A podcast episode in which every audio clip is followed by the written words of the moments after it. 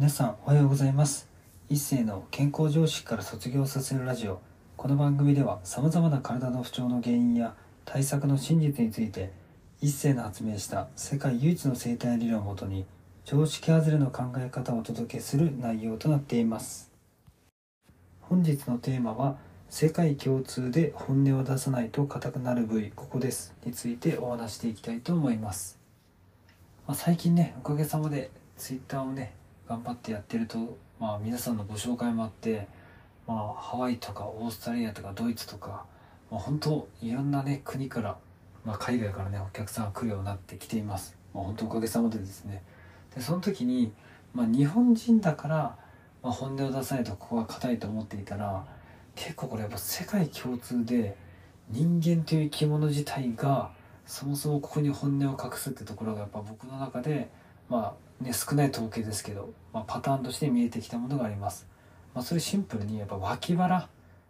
とか肩甲骨のとこですけど、まあ、特に脇腹ですね。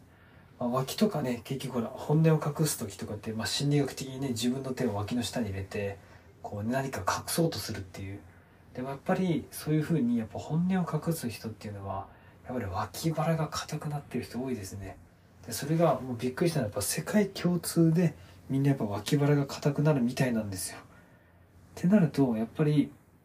まあ、言語の違いはあれ人間の体の本質本質っていうのはやっぱね世界どこに行ってもやっぱ変わらないんだってことが、まあ、ある意味確かめることができたので、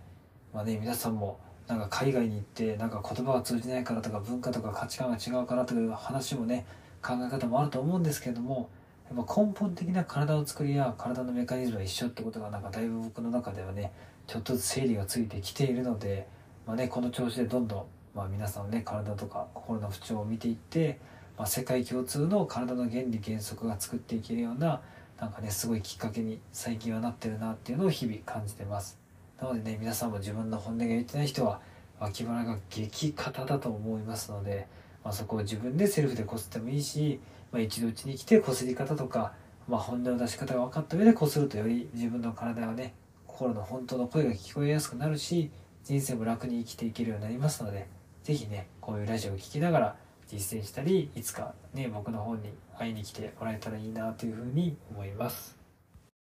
本日も最後まで聞いていただきありがとうございました。もし面白かったらラジオの登録とコメントなどもいただけるとすっごく励みになります。